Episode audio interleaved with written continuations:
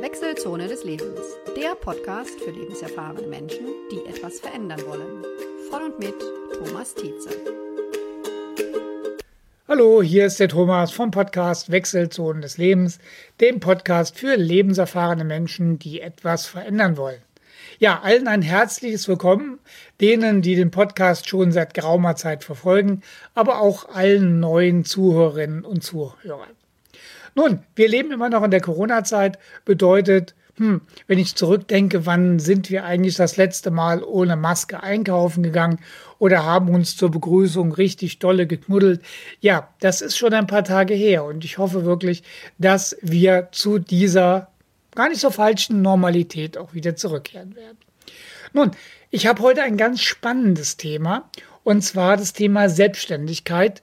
Jetzt bin ich mein eigener Chef. Beim Thema Selbstständigkeit denken ja viele Menschen zuerst an das Scheitern einer Selbstständigkeit, äh, an das Leben unter einer Brücke, was sie dann führen müssten und einen mindestens 16-Stunden-Tag. Und sie haben recht, das kann passieren. Und in unserem Land gibt es ja leider im Vergleich zu zum Beispiel zu angelsächsischen Ländern keine ausgeprägte Neigung, sich selbstständig zu machen oder sein eigenes berufliches Ding zu verwirklichen. Und wir haben ja auch eine ganz erkleckliche Anzahl an Vorschriften, Vor Geboten, Verordnungen und ähnlichem, die natürlich die Selbstständigkeit reglementieren und in juristische Bahnen zwingen. Warum also dieses Risiko wagen? Nun, es ist sicherlich kein Geheimnis, wenn ich behaupte, dass gerade im Beruf mit standardisierten Laufbahnen die Befähigung von der Rollenvorgabe begrenzt wird. Und ja, wie sonst sollte denn der ranghöhere Vorgesetzte besser sein? Nun, das gibt es wahrscheinlich nicht nur im öffentlichen Dienst, sondern auch in der freien Wirtschaft. Und hier steht in erster Linie die Erfüllung der Tätigkeitsbeschreibung im Vordergrund. Das heißt, man soll das machen, was einem der Chef sagt, und damit ist es dann auch gut. Und klar haben wir die ersten Erfolge im Bereich New Work und mit einer Arbeitswelt der Zukunft. Aber das wird wohl auch noch eine ganze Zeit lang auf sich warten lassen. Nun, als Selbstständiger muss ich mich den Herausforderungen des Marktes stellen. Und da reden wir nicht über ein Leben auf dem Ponyhof mit Rundumversorgung, weiß Gott nicht. Letztendlich ist es ein Schlachtfeld ohne Waffen, in dem das bessere Produkt, die für den Kunden bessere Dienstleistung oder einfach das ausgefeiltere Marketing gewinnt. Und natürlich nicht zu vergessen, Vater Staat, der gerne seinen Anteil am Fleiß des Selbstständigen haben möchte. Und in schöner Regelmäßigkeit belegt die jährliche Gallup Umfrage und die Gallup-Studie, dass ein großer Teil der Arbeitnehmer, ich will es mal sehr vorsichtig formulieren, ihren Arbeitgeber nicht vollständig unterstützt. Und die Gründe dafür sind vielschichtig, aber meist spielen gravierende Führungsfehler oder fehlende Wertschätzung eine Rolle. Und es gilt nicht umsonst äh, der Gedanke und die Feststellung, dass Menschen nicht Firmen verlassen, sondern Vorgesetzte.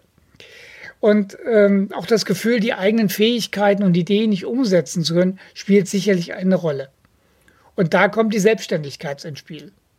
Ja, meistens fängt es damit an, dass man mal intensiv und sehr ehrlich ergründet, was will ich eigentlich, was kann ich gut und bin ich bereit, wirklich die Extrameile zu gehen. Hier gilt es wirklich sehr ehrlich zu sich selber zu sein. Gerade am Anfang einer Nebentätigkeit muss man überlegen, bin ich wirklich bereit, am Wochenende zu arbeiten, nach dem eigentlichen Feierabend zu arbeiten, mich weiterzubilden, mich mit Steuerrecht und Marketing zu beschäftigen und natürlich das beste Produkt oder die beste Dienstleistung zu generieren, zu der ich fähig bin. Und natürlich sollte man auch kein Konkurrenzangebot zur bisherigen eigenen Firma aufstellen, außer man macht sich komplett selbstständig. Ich denke, für die meisten wird es wirklich sinnvoll sein, ganz am Anfang als Nebentätigkeit zu starten oder als nebenberufliche Tätigkeit und die muss ihm vom Arbeitgeber unter Umständen auch genehmigt werden. Und da muss einiges äh, geregelt werden, zum Beispiel wie viel Zeit darf ich dafür überhaupt verwenden oder sogar wie hoch darf der entsprechende Gewinn sein. Der alte Betrieb will ja auch weiterhin seinen, äh, einen leistungsstarken Mitarbeiter haben und da hat er sicherlich auch einen Anspruch drauf, dass ihm, dass man abends äh, nicht arbeitet und man den gesamten sonstigen Tag müde vorm Schreibtisch sitzt. Ja, aber jedem Anfang wohnt ja bekanntlich ein Zauber inne und das gilt besonders für die eigene Selbstständigkeit. Also losgelöst von Vorgesetzten und frustrierten Kollegen, die eh keinen Bock mehr haben, kann man planen, organisieren und umsetzen. Das eigene Produkt, die eigene Dienstleistung ja, entwickeln und äh, verfeinern. Ganz wichtig ist hier auf jeden Fall die Information an das Finanzamt oder gegebenenfalls auch eine Gewerbeanmeldung, je nach Art der Selbstständigkeit. Hier sollte man auch bei einer Beratung durch einen Steuerberater auf gar keinen Fall sparen, um teure Fehler zu vermeiden.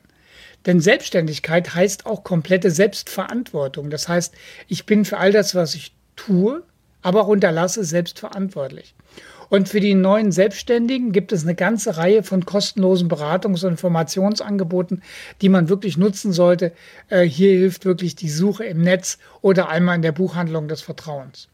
Und zu meinen wichtigsten persönlichen Erfahrungen bei der Gründung meiner Selbstständigkeit gehört auf jeden Fall die strikte Trennung zwischen privaten und gewerblichen Konten, Telefon oder Auftritten in sozialen Medien. Man darf nie vergessen, dass ich als Inhaber der eigenen Firma diese 24 Stunden am Tag vertrete. Und jeder persönliche Kontakt könnte also auch ein neuer Kunde sein. Und wir alle kennen den Begriff der Servicewüste in Deutschland und so manches Beispiel für unverschämtes Verhalten, äh, was wir selber erlebt haben. Mach einfach das Gegenteil davon und behandle deine Kunden so, wie du behandelt werden willst. Übertreffe die Erwartungen deiner Kunden und du wirst diese behalten. Also gerade das sogenannte Empfehlungsmarketing, also die persönliche Empfehlung von Mensch zu Mensch, ist wirklich mit Geld nicht zu bezahlen. Und auch das Internet mit seinen zahlreichen Bewertungsplattformen dient vielen Menschen heute als sehr wichtige Informationsquelle für Entscheidungen. Und wenn auf eurer Google for Business Seite nur negative Kommentare über euer Produkt oder eure Dienstleistung stehen, dann wird's mit dem wirtschaftlichen Erfolg unter Umständen auch schwierig.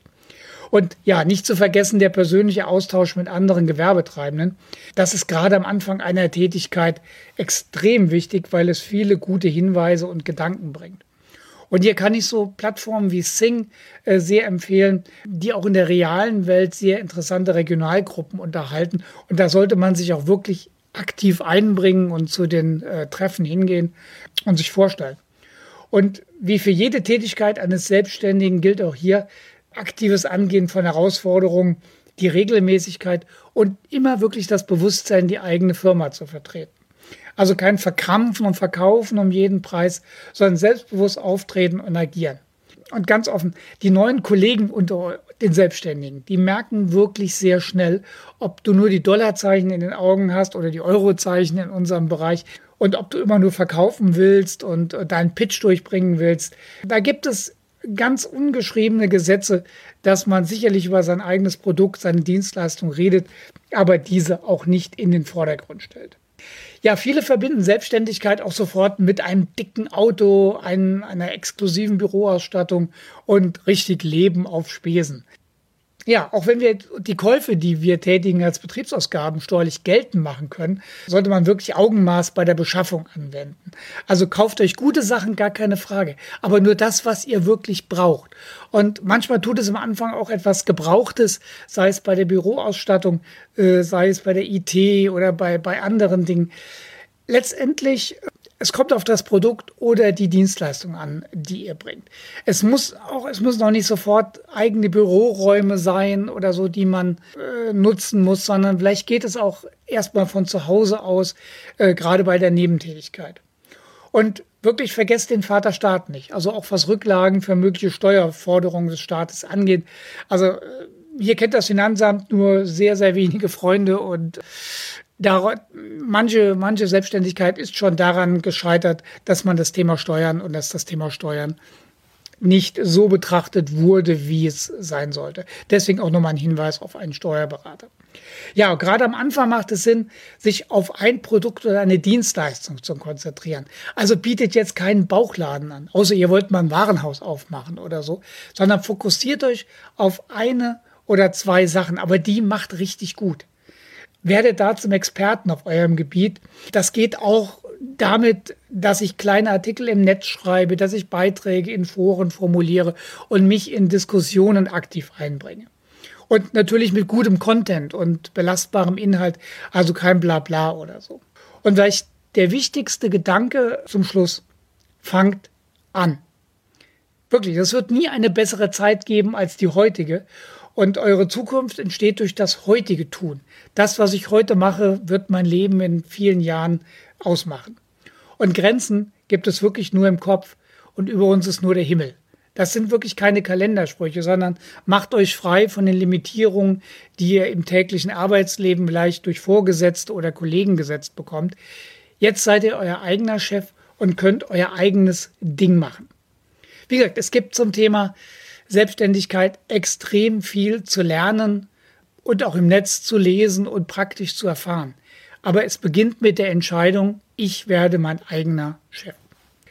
Gerne, wenn ihr Fragen zu diesem Thema habt, Anregungen habt, eigene Erfahrungen habt, würde ich mich über eine Mail an die E-Mail-Adresse in den Show Notes sehr freuen und vielleicht kommen wir darüber auch in einen ja, kollegialen Austausch. Der Spruch der Woche zu dieser Sendung stammt aus dem bekannten Lied äh, von Simon Garfunkel, El Condo Pasa. Ihr kennt das Lied, das in jeder Fußgängerzone rauf und runter gespielt wird. Ja, und in dem Lied El Condo Pasa heißt es in einer Textzeile, I'd rather be a hammer than a nail. Ich möchte lieber ein Hammer als ein Nagel sein. Und ich glaube, das ist auch ein Motto für die Selbstständigkeit.